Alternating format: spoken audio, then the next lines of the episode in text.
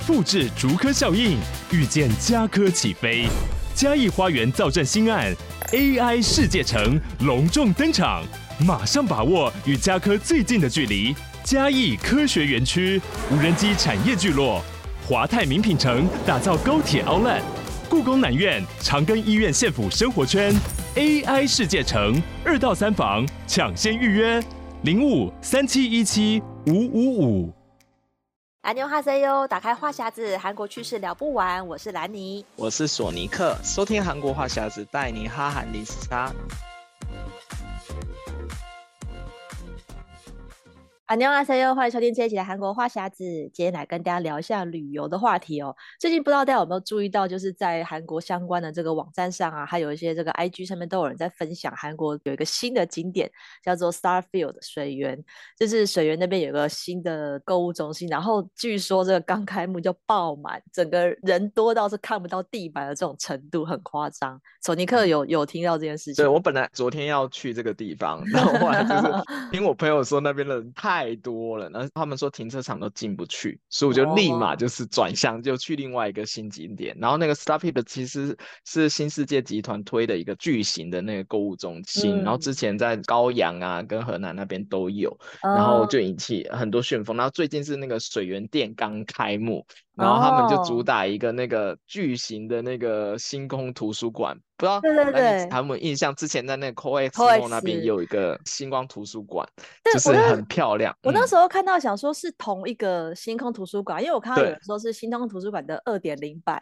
更大，对对对，加大版。我就想说哇，就是因为我我本来想说，因为大家去那个江南的那个 COEX 的话，就是。嗯，已经有看过之前很多打卡的，就是那个真的很漂亮，我也去过那边。那我就看到现在新的这个二点零版，说哇塞，怎么可以好像更更巨大？然后我就很好奇，说大家是不是冲着这个这个去？因为那边拍照看起来真的太漂亮了，然后就变挤爆。对，后来有出新闻了，就整个密密麻麻全 是的，就连他们刚开门入场的时候都还要排队。然后我一开始以为想说，哎、嗯，奇怪是在抢什么嘛？就大家都是要去抢那个最好的那个拍。照那个角度，因为再晚几几分钟进来，就是你看到下面那有地方坐的，全部满满都是黑压压的，都是人。我心里想说也太夸张。然后他他那个商城里面是一圈一圈围的，全部都是人。然后最近因为都是冬天嘛，大家都穿那个黑色的羽绒衣，所以就更显得就是黑压压这样一片这样子。然后就是他人人是多到，因为他本 Starpeep 的本本来的规划就是它里面可能有四五层楼都是那个停车场的空间，但是即便有四五层楼的那个停车空间也是全爆，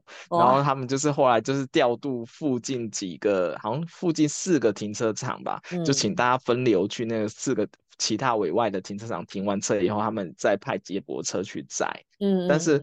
因为这个景点是我朋友才刚去，他也发 IG，然后我就问，他就说他其实有些店其实还没有全开幕，啊、说还是建议就等之后，可能三月以后再去，那店全开的话会比较好。嗯、说现在大家都去那边就是。专门就是要为了要拍那个星空图书馆，所以才去的。嗯、然后，但是因为我那朋友他是平日去，他说平日去人也很多，所以他说现在去其实因为大家都是一窝蜂嘛，就想说现在 IG 正在刷这个景点，啊、然后大家一定要去那边卡位拍。但是现在去拍已经拍不到那种很很漂亮的那个场景，因为全部都被人占满，啊、所以反而我个人不建议去。然后像我昨天本来就是打算要去那个水源那个地方，后来转向去的另外一个新景点。是在那个仁川机场第二航厦，嗯，附近一个新开的一个大型购物间度假村，它有一个中文名字叫银世博，银世博哦。对对，它是 Inspire，然后直翻成中文名字，啊、然后它也是很大型的一个度假村，嗯、但里面还有那个水上世界，嗯、然后还有那个赌场，还有度假酒店，然后还有美食街、公园场，还有 shopping mall，然后主要它那个 shopping mall 也是前阵子那个 IG 一直狂刷屏的，就是它它就是连天空全部都是做 LED 荧幕。哇然后就是无死角，就是你 LED 一变换，就好像就进入那个星空宇宙的样子，嗯、然后再变换，你就到那个山林里面。就是因为它的那个 LED 萤幕太大片了，所以它整个包围环绕以后，你就感觉好像一直在变换那个场景，然后就非常震撼的那种感觉。嗯、然后我们昨天也是去到那个新的景点，也是都是人。但他那边 好在是他原本就规划就是停车场很多，因为他本来是就是一个大型的度假村，嗯、所以他停车场很多，所以不不用怕停车。但是他们也是进去以后发现很多店都还没开，因为它是新开幕，它也是到二月底以后才会陆续才有其他店家进驻，啊、所以现在大家抢那个第一波进去的都是比较吃亏一点，就只能看那个一开始的网红的那个景点，然后之后就比较哎、欸，就好像好好像奇怪，怎么都逛完了。然后因为我们本来想说要去找个美食街，就美食街也还没开幕，就只有那种高级西餐厅，啊、然后又不吃不下去，你知道吗？最后还是去别的地方，嗯、就是主要是现在韩国很多新兴的景点一直在冒出来，所以大家之后来的话也可以有更多不同的选择。哎、欸，我觉得韩国人真的很喜欢逛 shopping mall 的感觉，就是而且是一间接着一间开，都是那种非常大的。我记得我那时候去，刚好有遇到那时候。呃，新开的是那个 IFC，在汝矣岛那边吧？啊嗯、对啊，我那时候也是有特地去，嗯、然后就觉得说，哦，逛起来还蛮舒服的，因为我就觉得这种。其实台湾比较少这种非常大型的购物中心，就是如果要在市中心的话，在、啊、市中心比较就是像、嗯、像台北就是信义区啊、中山站啊，就是那个比较像是呃聚集在一起好几个百货公司，可是他们都不足以称为叫 shopping mall，、啊、就是规模没有这么大。我觉得如果去韩国逛过那种 shopping mall，你就会被震撼到，说怎么可以这么大间，然后要花好多时间在里面，你又可以像有的是可以可以有金鸡榜嘛，在那边泡三温暖，然后。再来逛个街，然后什么就是可以玩一整天的那一种。但是就是我觉得这个是去韩国，嗯、如果有时间的话，你可以排一整天。像去这种比较远的、啊，嗯、或者去高阳的那个。那个购物中心就是 Rapid 嗯，因为它比较远，然后呃车程可能也是要花一个时间，但是你可能就可以在那边玩一整天呐、啊，逛一整天，嗯，对，所以我就觉得这个其实还不错，因为我觉得韩国的这种好买的程度，就是去 shopping mall 你也很容易迷失方向，因为觉得哇太多间要逛，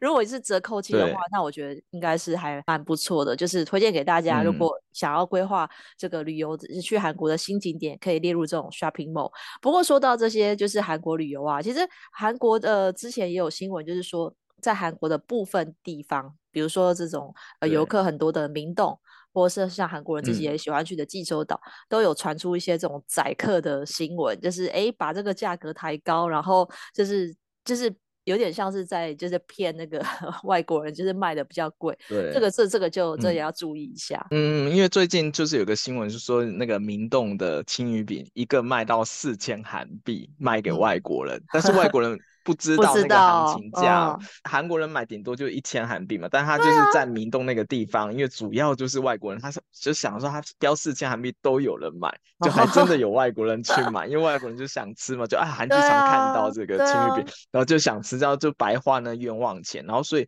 最近很多就是那种宰客的那个新闻就出来，然后就有一些韩国的学者就担忧这样子，可能就是很多外国人就会对韩国就没有比较失掉那个好感，然后就比较少来这样子。因为除了明洞以外，就是济州岛之前也闹了新闻很大，就是韩国人就发现，哎，因为本来济州岛是韩国人的度假首选，对，然后他们就发现，哎，去了济州岛一趟，怎么花的那个费用比出国还贵？然后就是，呃，之前最之前闹出来是那个济州岛租车，嗯，价格大涨。还租不到，然后再说就是就是因为太多人要去，之前韩国韩国人都去济州岛玩嘛，嗯、然后再就说哦，去济州岛的一些什么咖啡啊，然后一些吃的那种餐厅，怎么价格贵的那么多，比首尔市区都还贵，嗯、然后所以他们就觉得那个性价比一直在往下掉，然后所以现在很多人韩国人就是他们休假，他已经不把济州岛当当做首选，他反而首选是去日本玩，本来说去日本玩的那个旅客就大增，然后就这个。的事情就也闹上那个新闻版面嘛，然后就济州商人协会好像就开始在检讨这个问题，然后就说啊，他们要就是调整价格这样子。但是确实近几年来，其实济州的本地韩国客人去的人数慢慢往下了，对，嗯、所以大家都往日本去玩。对，其实说到这个宰客，我觉得有一件事是，因为像明洞啊，或是一些那种呃小吃摊，因为它的标价，它有些它是真的是没有标价的，就是你问他，嗯、他才会告诉你。那也有可能他标价了，但是他就标一个贵的价钱。那你假假设是第一次去韩国人，嗯、他也不知道行情的话，他可能就觉得这个本来就是要卖这么贵吧。尤其是如果是，哦、我觉得台湾人可能还会做点功课，因为很多人都去嘛，分享攻略。嗯、可是欧美人他可能不知道，他他他换算那个汇率，他可能觉得说，嗯，好像也不贵。但是他的他觉得不贵，对我们来讲可能是贵的，因为我们如果吃 过一支一千韩币的，你就觉得哦，那应该就是这个价钱，怎么会卖到四倍的价钱？对，可是对，真的就是很多人不知道的情况下，那店家他也可以说，我已经告诉你是一支四千了，那你自己要买的，好像就是愿打愿挨这样子。哦对，啊、对，所以我觉得大家还是要小心，因为我觉得。就有些东西，我其实又好像不是宰客，只是因为地区的关系。就像大家常会吃那个 oden 嘛，嗯、然后就是那种、嗯、对，就是那个釜山鱼板，其实有些地方是卖一只一千。有些地方是卖一支两千，所以有时候我就觉得说，到底是不是因为这个地方就是比如说江南寸土寸金，所以它就要卖到两千，可是你去到东大门可能是一千、嗯，有时候就有这个价差，可是那个价差就是两倍啊。对啊，但是在外国观光客很多人都不知道啊，他就人家就吃完以后傻傻多少就付了，对对，就会有这种状况。我觉得好像不止外国人这样，因为像济州岛的话，它是连本地韩国人也 会，连本地人都在。对对，也是有很多像，其实像明洞这种比较多外国人去的那种观光那种，其实韩国人自己都已经有预想说那边可能会卖的比较贵，嗯，然后所以很多韩国人基本上不怎么在那边吃小吃，对，对，因为他们印象中是那边的小吃的那个量比较少，而且又比较贵。因为我记得我之前、oh, 之前有带朋友去明洞，他们本来是要去明洞吃小吃，然后明洞不是有鸡蛋哦，那个鸡蛋糕，对对对嗯，对鸡蛋糕，然后它上面有颗鸡蛋，然后我就后来就发现，那个明洞的那个个鸡蛋糕就特别的薄，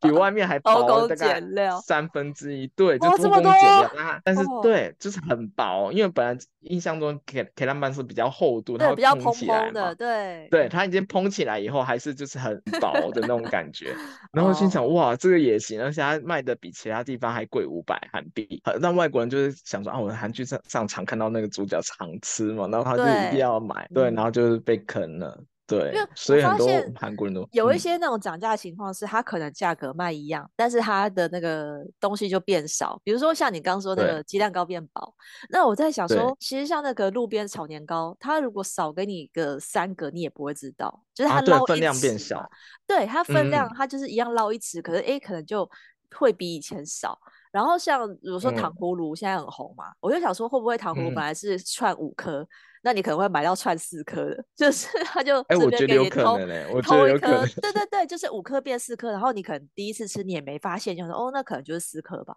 就就会变成这样。哦、对，我就觉得这种变相涨价的情况，就是、哦、我我有时候觉得还是可以多货比三家啦，就是不见得一定要吃这一家，也因为很多家可以选嘛。那但是我觉得有一个、嗯、有一个可以观察，就是要只要有人排队，那那一家至少是、啊、就是。应该是获得认可的，或者是说它就是比较好吃。因为我有看到明洞那边有一个那种、嗯、那种卡车在卖那个糖饼，排超长的、嗯，至少我目测排了三十个人。我本来想吃的，我觉得排太多人。那、嗯、糖饼好像一个都是两千韩币左右吧。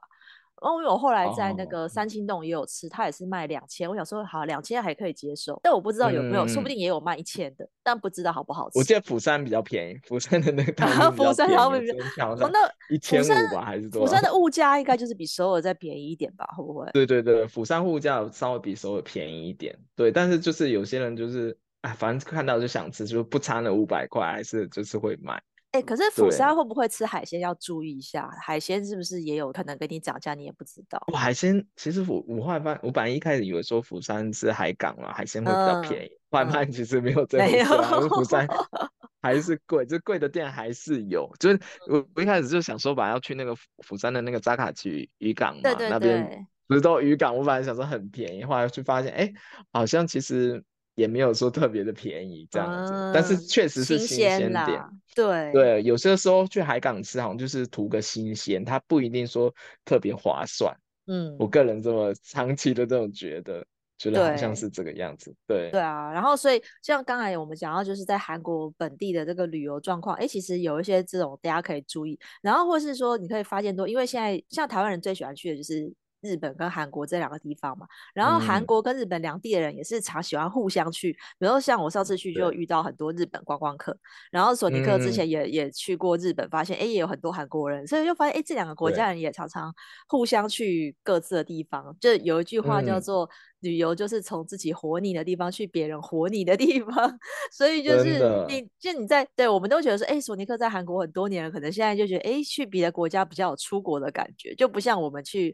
韩国的这个心情，哦、对不对？啊、呃，对，因为从韩国飞日本的机票特别便宜，它其实就跟高铁票差不多。如果你是不是那种。哦旺季时候，你是那种非非旺季的时候去，其实就跟高铁票差票差不多，嗯，然后你就又有出国的那种感觉。所以我现在很常，就是从韩国搭飞机去日本玩，嗯，然后而且它的那个航程很短，就是你大概也是上飞机要一个小时左右，嗯，你就是上飞机，然后吃完餐以后，车差不多可以下，就，就是要下，对，就到了。然后机票便宜，然后你就可以买免税品，然后而且我因为我是去年。年底的时候有去过日本大阪，然后后来发现大阪的物价可能是因为汇差的关系，嗯，我觉得特别划算。就是我去那边玩，我觉得没有花到什么钱，而且不会觉得日本的物价比较贵。可能韩国待久了以后，然后就觉得日本那边吃的东西啊，哦，特别好吃。因为我在韩国已经待了十几年，韩国的东西其实我是基本上已经吃到有点吃腻了。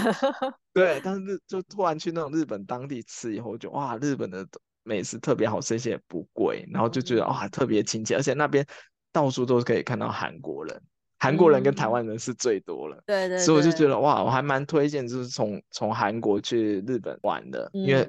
感觉性价比高，然后而且你又可以玩到特别不一样的那个景色，我觉得这个还蛮推荐。嗯，那你之前是不是也是这样子去日本玩？对，其实我在韩国期间刚好去了两趟，都在都去京都，就是从呃首尔飞大阪，然后再去京都。嗯，其实那个票价当然就是呃第一个是票价没有很贵，然后飞行时速也是蛮短的嘛。对，对，所以我就觉得去就很方便，嗯、就觉得的确是有点像是一个高铁的时间哦，就是大概两个小时这样子。然后我觉得，因为韩国也有很多，像我住江南那边很多日本料理嘛，那我就觉得就是其实即使你在韩国也吃得到日本料理，可是就是你会感觉去日本是更到地嘛，就是那个心情上也不太一样，或者说我的确也觉得像、嗯、像什么你吃个什么章鱼烧啊，吃个拉面，但是你在日本吃，哎，就觉得不一样。然后我觉得风景上，当然我觉得日韩的风景还是有差别，就是你虽然觉得东北亚这两个民族很接近，嗯、但我感觉那个氛围就不一样。其实我是觉得还蛮明显，如果台湾人常常出国去这两个国家，你也是分得出来，就是。日本就可能也有可能我去京都就觉得很祥和那样子，然后大家步调比较慢一点，嗯、因为你在首尔会觉得大家都巴里巴里，然后都很挤，然后都都很快，步调比较快。可是去日本，我觉得就是、嗯、可能我就去去关西地方，你也会觉得是呃比较放松一点，对。然后但是就是如果要比较旅游里面的花费的话，嗯、日本的交通费真的是贵很多。我如果真的是凭良心讲，真的是韩、哦、国的交通费是算是很便宜的。就是搭地铁啊，嗯、或是搭计程车，我觉得都没有负担。可是去日本，嗯、因为它每一站你搭一站也要台币七八十吧，就很贵啊。嗯，对。而且在日本，我完全不敢搭 taxi，你又不敢，怕跳表会吓死。对，所以我在日本我都尽量搭那个地铁嘛。然后，但是我发现日本的那个地铁交通费是比韩国贵好多。对啊。所以就变成去日本玩，就只能就是。排就是附近的行程，就是那你要你要顺路顺路，就是你不能一下去西一下去东，你就要一直搭车。对，虽然交通是很方便，但是因为碍于交通费的关系，所以就不太敢再多去很多地方。但韩国就不是，韩国就是可以随便去，而且韩国搭电车也很便宜。嗯，对。然后，但是我觉得有个差异是韩国跟日本很明显的，就是店员的服务态度。哦，嗯，就日本的人都是很恭顺、很恭敬的这样。然后就是好像就是很服务你，不把顾客当上帝一样的那种感觉。但是在韩国就觉得啊，真的很直接，就是就是有时候还看到店员臭脸之类的。对，我觉得这是他们两个比较大大的差异。可是我觉得在语言沟通上面啊，我觉得日日本人那时候给我的感觉是英文沟通很不行，只是讲非常简单的英文，嗯、然后他也就店员就会笑笑跟你就是。就是不回答，或者就是好像其实听不懂那样，啊、就是就是他都是面带微笑，可是他没办法跟你沟通。我那时候觉得有点痛苦，哦、就是我可能我只能很简单问个 size M 号 L 号这种简单的，嗯、然后但是你要想要再多问别人，没办法了，就是很难沟通。嗯、可是我觉得，我觉得韩国店员可能是因为我后来也都会讲韩文跟他们沟通了，我就觉得还好。可是在我还不会韩语的时候，我觉得好像也就是他也可以尽量的跟你。沟通，或者就是嗯呃用写的啊，或者按计算机啊，就是你也是都还可以。可是我发现到日本好像他就不太也不会拿计算机出来按给你多少钱，可就是要你自己看，嗯、对，或者什么，就是我感觉是这样啊，就是你有时候语言沟通也是一个，假设你今天不会讲韩文，嗯、你只能跟韩国人用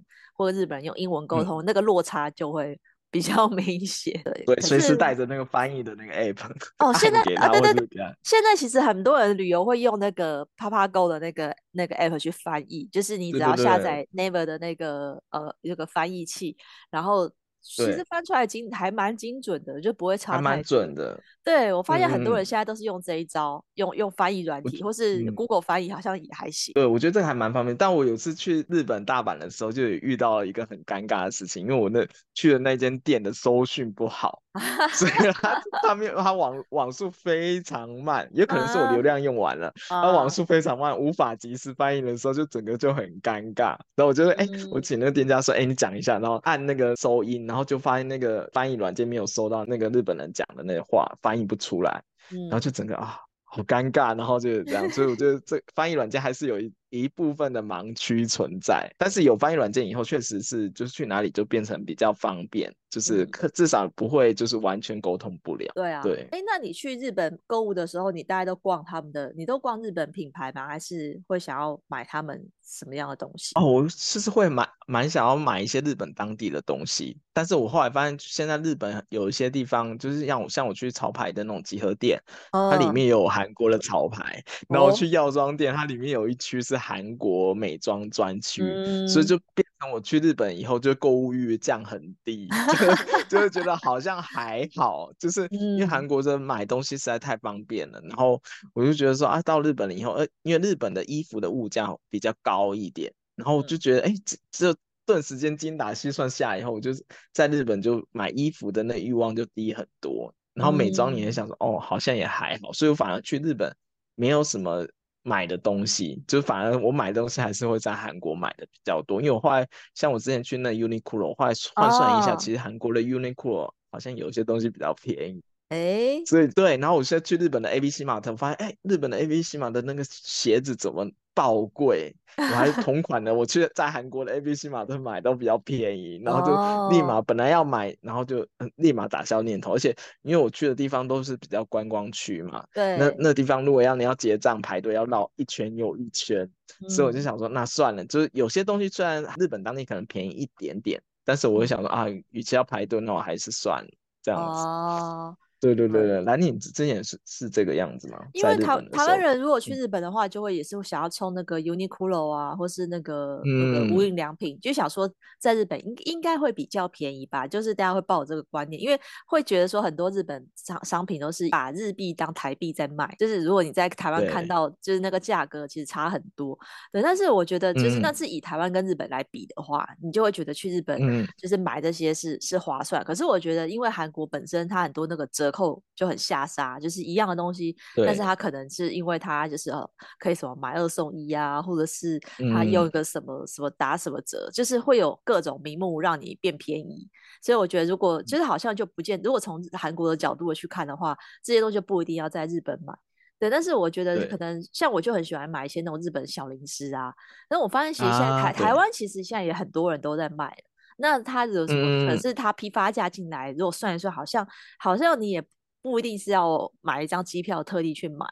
对。所以我觉得现在已经变成是一个，就是、嗯、呃，到处都可以买到跨国东西的时代了。网络时代，你要代购啊，或是买什么都很方便。那我我觉得真正要去的话，嗯、我觉得就是可能当地的这个风景跟食物。可能还是吸引你要去一趟的这个原因，因为这些美景你要自己亲眼去看到嘛。就是比如说去、嗯、去京都要去那些神社拜拜啊，那这个的话就跟韩国的这种宫庙的风的景色是不一样。因为去韩国我就喜欢去逛故宫嘛，然后如果去、啊、去京都，我就喜欢去逛那些神社，所以我觉得吸引我这个两个景色。嗯就是是不是不一样？而且我觉得当地的那个街道感觉也很不一样，啊、因为像日本就是，很干净多那种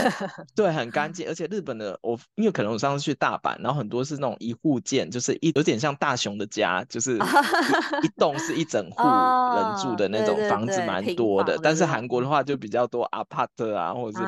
villa 那种一栋一动，就是那感我感觉我还蛮蛮喜欢，就是到当地国家，然后去那那边走他们街道的。那感觉，嗯嗯嗯、我觉得那个感觉是比较比较像是在旅游，然后可以深入当地的那那样，我就觉得这两个日韩两个氛围都不太一样，但是我都还蛮喜欢的。嗯，对，而且日本人真的是街道非常干净，我真的是很佩服，就走起来就觉得很愉悦那种心情。对，对，嗯，其实我觉得就是因为。可能时间的关系啊，假设你一趟旅游，诶，你想要去韩国再去日本，大概我觉得至少要五六天啦。就是有要飞行的方式，嗯、你想要先飞韩国再飞日本，然后再再从日本回台湾，也是一个方式。但是现在也有人在推那个就是游轮旅游，然后蛮多是它的出发点，哦、比如说从釜山去福冈，就是双程。嗯就是睡一个晚上就到日本了。嗯、我看到蛮多人都有推荐这样的行程，就是对于那种想要一次旅游去两个国家的人，就是也是一个选项啦。嗯、对，那这个我看到，而且我们刚才查了一下，那价格也很便宜，就是也不贵。对，哦，而且可以在上面住住一个晚上。对，就是你可以玩那个游轮的设施啊，就是上面有赌场啊，嗯、或是有看表演啊，然后在上面吃 buffet 这种，就是游轮旅游，然后顺便去去玩两个城市，这样也还不错。对，但是就是我觉得，可就是有、嗯、大概至少要抓个六天五夜吧，这样是一个比较宽裕的情况。对，所以就是如果总、嗯、总归这样来讲的话，其实我觉得，因为大家假期通常就会觉得东东北亚如果去个五天四夜就是一个还。呃，不用请太多天假的一一个旅游方式，但是通常都会只会选其中一个，就是如果要去东北亚，就是哎，不是日本，哎，就是韩国，对。但是我觉得，就是因为这两个地方说实在也是很近，都是飞程两到三小时而已，嗯、对。但是你可能，嗯、我是觉得啦，如果说要去韩国，我是。假设我要先去首尔再去釜山，我有我已经觉得这样很赶了。那我就不知道说，假设你先去，嗯、比如说你已经先飞釜山了，那你再搭一个游轮去福冈，哎、嗯，再这样回来，对，也有可能，嗯，可能是地理位置的关系，这样就是用那个睡觉的时间搭船过去，好像这样就还蛮合算。对啊，反正因为也要住饭店，还不把饭店的钱省下来，然后坐游轮，我觉得还可以。而且 而且我觉得其实玩日韩这两国行程的话，很适合学生，就是寒暑假那个时间，哦、反正就他放长假嘛，然后他就可以选一个比较合适，就是刚好游轮票价也比较便宜的那个时段，然后就一次去韩国跟日本玩，这样可以玩两国，所以、嗯、我觉得划算很多。而且而且现在其实换钱软体啊，或者是刷信用卡也很方便。其实很多的时候你就直接去，也不用换太多现当地的现金，你直接用信用卡直接刷卡结账，然后就不管是去哪一个国家、哦、都可以玩得很尽兴，也不用担心带不够钱这样子，我觉得还还不错，所以大家是可值得尝试一下这种特别的行程。哦，对，对，而且像那个去去日本，你可能呃还是要带换一点日币嘛，然后到韩国需要一点韩币，嗯、但是其实这两个会这两个币在在韩国都就很方便，因为韩国你去换钱所也是可以拿日币去换韩币，所以你可能假设你先飞日本，你换好了日币之后，你再把剩下的日币拿去韩国换韩币。或是说存在现在那个 World Pass，它也是可以把那个日币存进去，然后当成韩币来消费。所以现在感觉已经没有像以前那么旧时代，就是哦，我身上要要准备很多不同的钱币啊。其实现在感觉是、嗯、呃，或是就是你你一定会有台币嘛，那你身上也是用台币再去韩国当地换。换韩币都可以旅游，我觉得这样就方便很多。哎、嗯，说到这个，我我上次去那个大阪的时候，刚好看到那个有跳广告，说那用接口支付的那个 QR code 也可以在日本超商付款，哦、我就觉得好神奇，我就立马测试，还真的可以，你知道吗？而且还有优惠。对，所以我觉得之后可能 Line Pay 啊，像接口这些第三方支付啊，应该会很很快就会开通这种日韩的那那种支那个支付功能，跨国支付功能。而且我这样算下来，其实那个汇率啊，其实跟你自己去弄换钱所换的汇率差不多，就是也没有比较贵很多，然后而且很方便。嗯、我觉得这个可能是科技时代在改变，然后就觉得可以带动旅游这样子，然后去过去那边。你对于一般消费者来讲，他不用换钱，而且可以控制那个支出，而且在一些特定。的那种合作店家还可以达到折扣，比你自己付现买还划算。我是觉得这个是还蛮不错的。哎，对，大家出国前可以研究一下，你就你常惯用的那些第三方支付有没有开通那种海外结账功能。嗯，我觉得有的话的话，你就直接用那个付付款，我觉得是更方便的。对啊，嗯、所以我觉得现在旅游，因为真的是就现在旅游真的很方便啦。就是大家如果在计划，像现在去年的这个时候才刚解禁嘛，大家还有点在观望。但我觉得今年的这个旅游市场应该会就是复苏到跟之前差不多。现在已经很多人就像是过年出国啊，或是就是呃，怎么接下来今年还有什么春假啊，然后还有什么暑假啊，现在大家规划这个旅游会越来越方便了。嗯、那其实大家聊到这边喽，如果喜欢我们这节内容，可以上赞助连接起来，你还说你可以喝一杯咖啡。如果想要加入我们韩国话题讨论，可以在脸书搜寻韩国话匣子。想要 follow 韩国消息，可以追踪我的粉专 Hello Lady 兰妮小姐，还有索尼克的玩转韩国。那我们下一拜再见喽，拜拜。嗯，拜拜。